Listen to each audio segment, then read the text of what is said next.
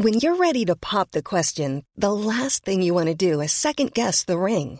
At Bluenile.com, you can design a one of a kind ring with the ease and convenience of shopping online. Choose your diamond and setting. When you find the one, you'll get it delivered right to your door. Go to Bluenile.com and use promo code LISTEN to get $50 off your purchase of $500 or more. That's code LISTEN at Bluenile.com for $50 off your purchase. Bluenile.com code LISTEN. Bueno, tomar el pulso a la actualidad económica. Vamos a hacer una pequeña pausa, un pequeño paréntesis también para analizar uno de los últimos libros que se han publicado. Es el libro de Juan Ramón Rayo, es eh, un libro que se llama Anti-Marx, crítica a la economía política marxista, y le vamos a preguntar por todas las cuestiones que tienen que ver con este libro y también por cómo pueden eh, relacionarse con lo que estamos teniendo ahora mismo en, en la economía, en la actualidad. Juan Ramón Rayo, doctor en economía y autor del libro Anti-Marx, muy buenas. ¿Qué tal? ¿Cómo estamos? Bueno, al final es una crítica, Juan Ramón, al pensamiento económico, entiendo, tiene muchas partes, pero entre ellas la que nos interesa aquí, por supuesto, en Negocios Televisión, eh, el pensamiento económico del marxismo. Y te quería preguntar, para aquella gente que quizá no lo conozca tanto, ¿cuáles serían las características de ese pensamiento que, del que tú haces la crítica en el libro? Bueno, es un libro de casi 1800 páginas, con lo cual tratar de, resumir mucho las, ideas fundamentales, no digamos ya los errores de ese pensamiento económico, es complicado. Pero bueno, básicamente el pensamiento económico, económico marxista parte de la teoría del valor trabajo, es decir, de que el precio de los bienes a largo plazo tiende a, a converger con el tiempo de trabajo que es necesario para producirlos. A partir de ese tiempo de trabajo, de ese valor, el marxismo desarrolla su idea de explotación, es decir, el capitalista no aporta, no trabaja en el proceso de producción y sin embargo sí recibe una fracción de la producción agregada, una fracción del PIB y en consecuencia si, no si todo el valor surge del trabajo y el capitalista no trabaja en producir nada, pero en cambio se termina quedando con algo, eso implica que el capitalista se está apropiando del tiempo de trabajo de otras personas. ¿Quiénes son esas otras personas? Pues son los trabajadores que están forzados, por no ser dueños de los medios de producción, a vender su fuerza de trabajo al capitalista que se la puede comprar pagándoles menos del valor que generarán durante la jornada laboral. Bueno, esto sería una parte muy importante a mi juicio, pero una parte de toda la teoría económica marxista y quizás sea la parte más popular, más conocida y es la parte a la que dedico más páginas a la hora de, criticar y desmontar en este libro, sobre todo por, por no tener en cuenta el papel generador de valor que sin duda tiene el capitalista eh, y la financiación en general dentro de cualquier sistema económico, la financiación dentro de cualquier sistema económico, el capitalista dentro del sistema capitalista. Em, Juan Ramón, ¿por qué consideras, entiendo que al final es muy difícil resumirlo, ¿no? Lo decías al principio que son 1.800 páginas, pero ya hemos hablado un poco de qué es ese pensamiento marxista, quería preguntarte un poco por qué es erróneo, cuál es la crítica, más o menos el resumen de algunos argumentos que apuntas para avanzarlos, para que los espectadores también sepan de qué estamos hablando. Bueno, si nos centramos en esto último que mencionaba, em, que es la crítica a la teoría de la explotación, básicamente Marx presupone que el capitalista no aporta nada generador de valor al proceso de producción, que el capitalista, salvo cuando desarrolla funciones de dirección, eh, pero estamos hablando del capitalista puro, de aquel que únicamente proporciona financiación y, recibe unas rentas del capital sin trabajar, pues que ese capitalista no aporta nada productivo, no contribuye a incrementar la producción. Y eso es completamente falso. El capitalista proporciona, como he mencionado antes, la financiación. Y la financiación es indispensable siempre en cualquier modo de producción, en cualquier sistema económico para producir. Financiar significa eh, esperar hasta que, desde que empezamos a producir hasta que la producción esté terminada y asumir riesgos. El riesgo de que lo que estamos intentando producir no se termine produciendo o no encaje con aquello que queríamos producir. En una economía capitalista, esa financiación esa espera y ese riesgo que es imprescindible para que se pueda producir cualquier cosa, son subcontratados, por decirlo de alguna manera, son externalizados al capitalista. El capitalista es el que proporciona su ahorro y el ahorro no es más que producción pasada que no ha consumido el capitalista y que dedica a potenciar la capacidad productiva de un trabajador y el riesgo. El riesgo también lo asume el capitalista, el riesgo patrimonial si un proceso de producción sale mal, sale mal porque fracasa o porque luego el producto no es el que se puede comercializar, el que se puede vender en el mercado, quien asume las pérdidas es el capitalista.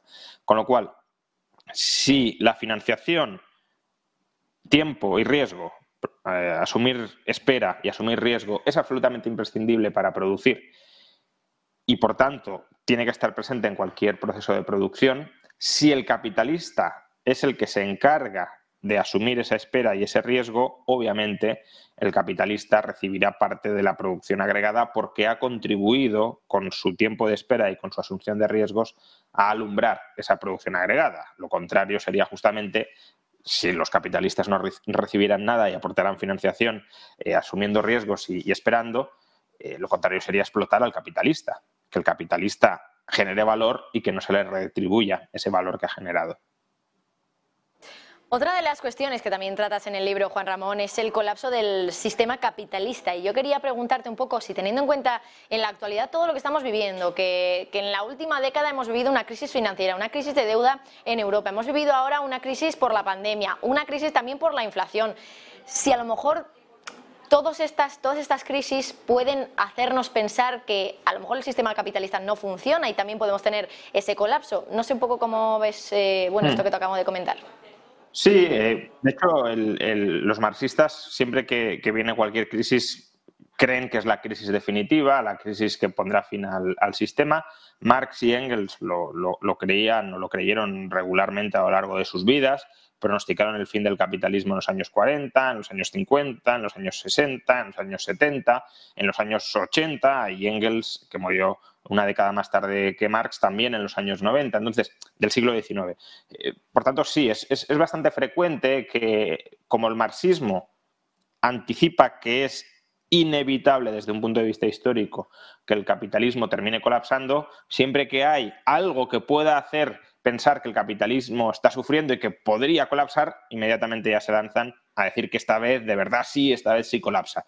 Bueno, creo que habría que ser muy prudente con estos llamamientos y pronósticos al colapso del capitalismo, porque eh, al menos el capitalismo por revolución industrial pues lleva con nosotros más de dos siglos, se le ha diagnosticado muchas veces su, muerte y, no ha sucedido.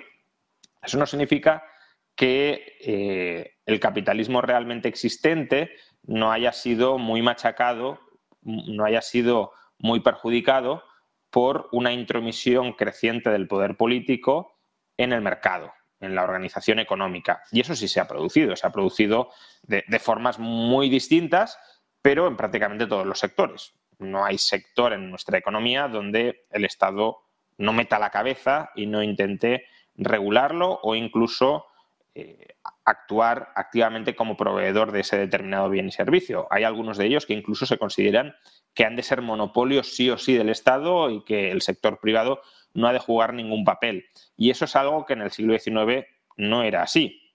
Si uno lee las diez propuestas que lanzan Marx y Engels en el manifiesto comunista para eh, avanzar hacia el socialismo, pues son diez propuestas que prácticamente ya se han cumplido todas, dentro del sistema capitalista, no, no fuera de él, sino dentro del sistema capitalista.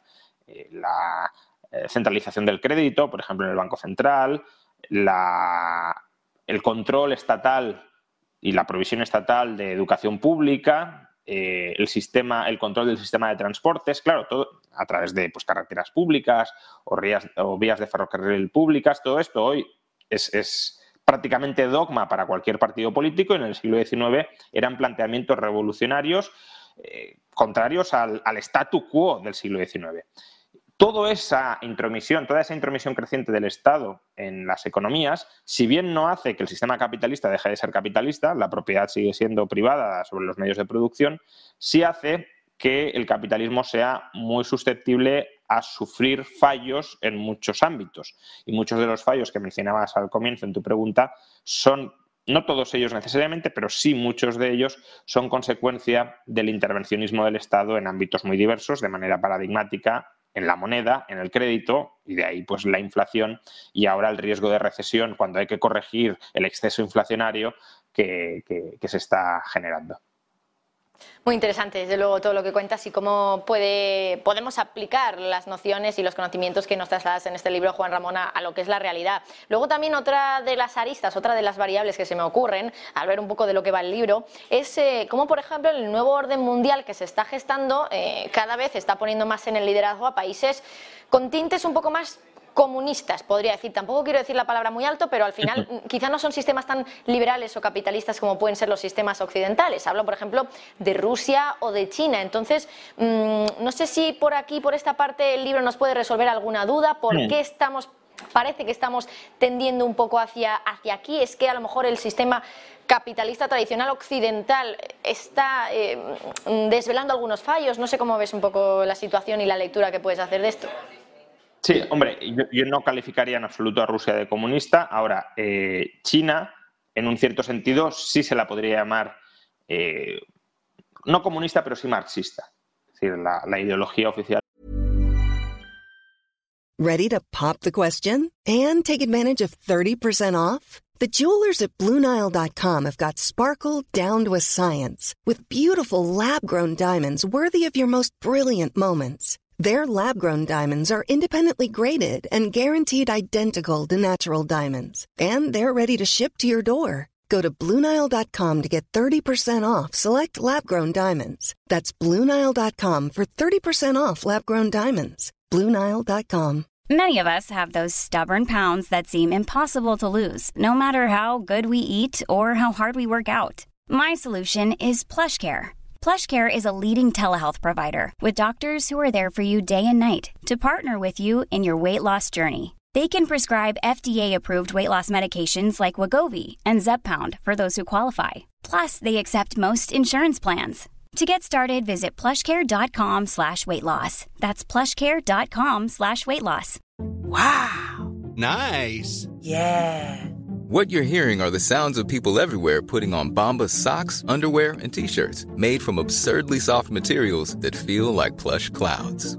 Yeah, that plush. And the best part? For every item you purchase, Bombas donates another to someone facing homelessness. Bombas, big comfort for everyone. Go to bombas.com slash ACAST and use code ACAST for 20% off your first purchase. That's bombas.com slash ACAST, code ACAST.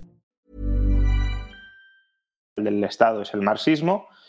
Eh, y, como ideología del Estado, lo que pronostica el Partido Comunista Chino que sucederá es que después de que su economía se haya desarrollado de manera muy notable gracias al mercado, y eso en gran medida lo admite el propio Partido Comunista Chino, ayer falleció Jiang Zemin y Jiang Zemin, por ejemplo, en, el decimosexto congreso del, año del Partido Comunista Chino en el año 2002, eh, que fue su último congreso, cuando dio paso a Hu Jintao, su discurso de clausura fue un discurso en el que apostaba por seguir incrementando el ámbito del mercado dentro de la economía china, seguir liberalizando, entre comillas, la, la economía para que el mercado juegue un papel cada vez mayor y contribuya a desarrollar cada vez más a China. Lo que pasa que esta perspectiva del Partido Comunista Chino es una perspectiva instrumental del mercado. Es decir, lo que ellos creen, lo que ellos anticipan es que ahora mismo, bueno, o al menos hasta hace unos años, porque Xi Jinping, como ahora comentaré, ya es como la siguiente fase, ¿no? Pero eh, pues, eh, década de los 90, década de los 2000, parte de, la década anterior, el mercado tenía que desarrollar mucho a China, eh, tenía que hacer crecer mucho a China y ya cuando China haya llegado a un nivel de desarrollo bastante elevado, ya será el momento de ir abandonando el mercado e ir transitando hacia una economía más centralizada, más eh, planificada desde el Estado en, su conjunto. No es que ahora no intervenga el Estado, no es que ahora no planifique en términos generales, pero el Estado no es el que determina en la mayor parte de la economía pues, eh, cómo se producen las cosas o qué cosas se producen. Xi Jinping está dando un giro claramente maoísta a la economía china y a la organización política china, porque en cierto modo cree que China ya ha alcanzado ese nivel de desarrollo suficiente como para ir abandonando el mercado e ir transitando a una planificación más centralizada, más hacia lo que podríamos llamar socialismo, sistema socialista. Eh, no es algo inmediato, no es algo que vaya a pasar de hoy para mañana, ni muchísimo menos, pero sí está reenfocando eh, la organización política y económica en esa dirección. Ya no darle más peso al mercado, sino poco a poco ir reduciéndoselo e ir reemplazándolo por la planificación central. Y hasta cierto punto es ahora es cuando empieza el gran, el gran test y la gran comparativa. Eh, mucha gente ha quedado asombrada por el crecimiento económico chino durante las últimas décadas y hasta cierto punto es comprensible que así sea, aunque hemos tenido ejemplos de países que han crecido tanto más que China en el pasado. Sin ir más lejos, Taiwán, eh, que no deja de ser hasta cierto punto, ¿no? No, eh, quiero entrar en el debate y, aparte la, independencia taiwanesa me parece una actitud muy, muy respetable, pero hasta cierto punto podemos decir que son chinos, que es parte del mismo pueblo. Eh, bueno, pues vemos que Taiwán tiene unos niveles de renta per cápita mucho más elevados porque ha estado mucho más tiempo creciendo y también a, tasas muy elevadas. O tenemos el caso de Japón, que cuando, cuando creció, creció mucho más de lo que ha crecido China. Em, pero como digo, es lógico que, mucha gente haya quedado asombrada por el crecimiento económico chino porque ha sido espectacular durante décadas, pero tengamos en cuenta que ha sido un crecimiento en gran medida impulsado por las fuerzas del mercado, como el propio Partido Comunista Chino eh, reconocía y usaba. Si ahora el mercado va perdiendo terreno y vamos hacia una economía en China cada vez más planificada, la cuestión será, ¿China va a ser capaz de mantener altas tasas de crecimiento conforme abandone el mercado y, se introduzca en una mayor planificación? Y de momento lo que estamos viendo es que eso todavía es muy incipiente, pero que no le está dando muy buenos resultados. Cuanto más profundice, probablemente peores resultados. Y por tanto, esa seducción que entre muchos ciudadanos e intelectuales puede haber ejercido China durante las últimas décadas de, fijaos, este modelo que bien funciona porque crecen mucho y se desarrollan mucho, eh, puede haber sido una mm, seducción falsa.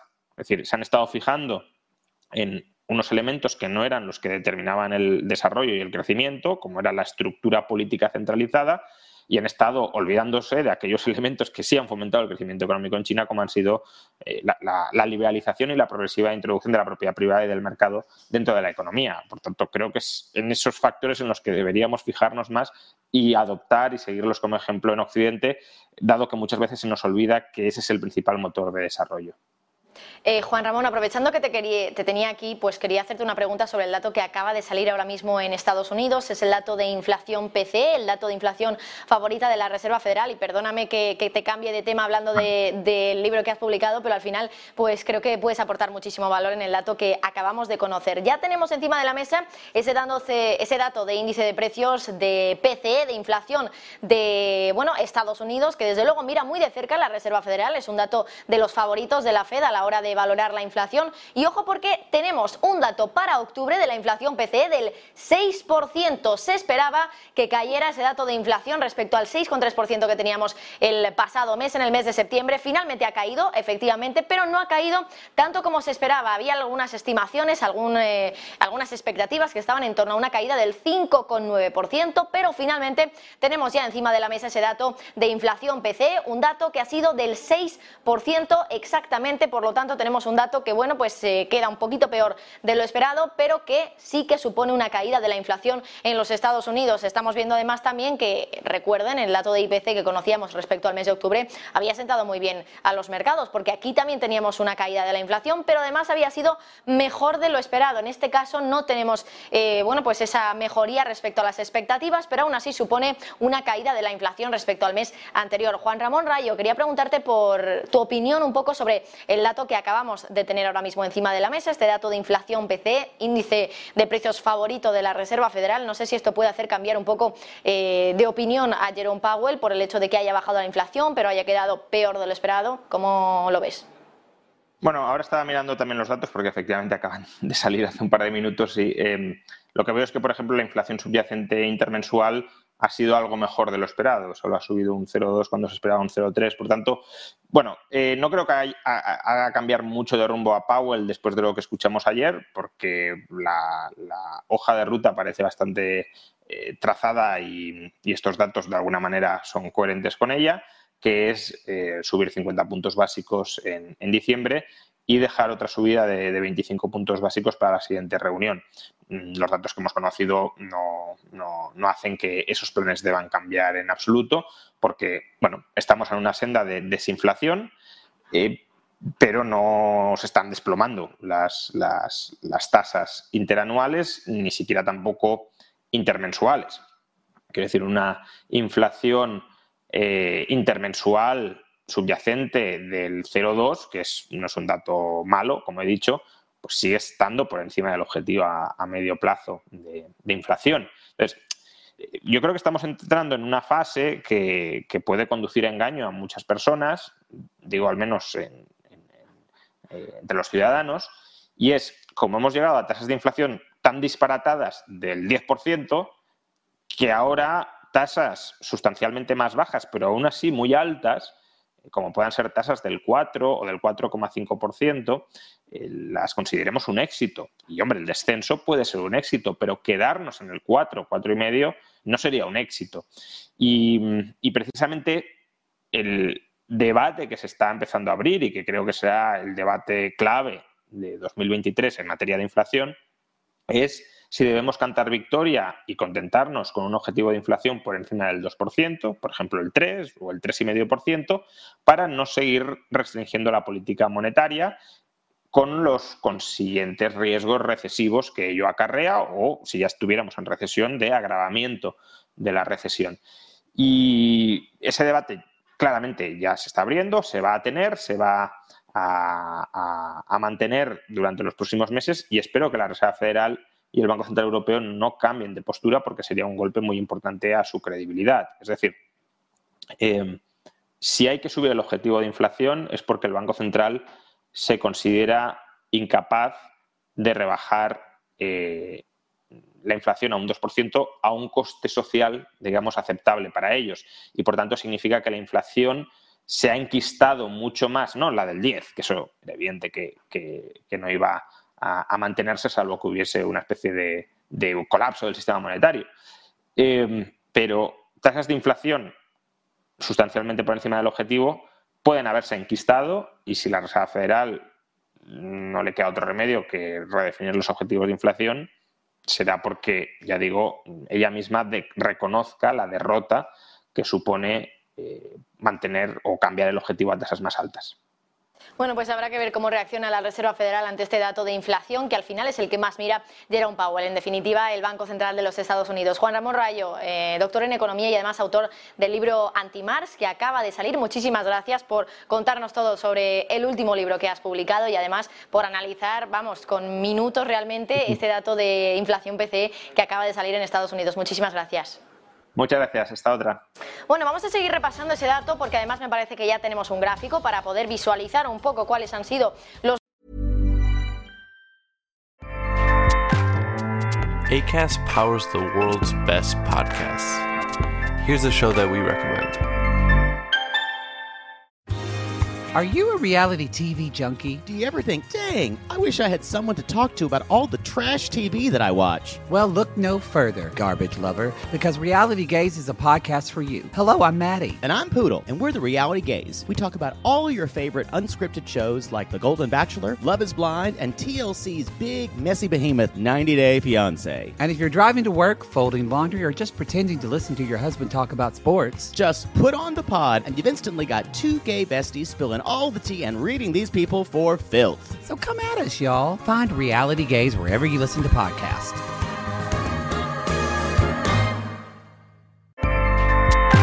ACAST helps creators launch, grow, and monetize their podcasts everywhere. ACAST.com.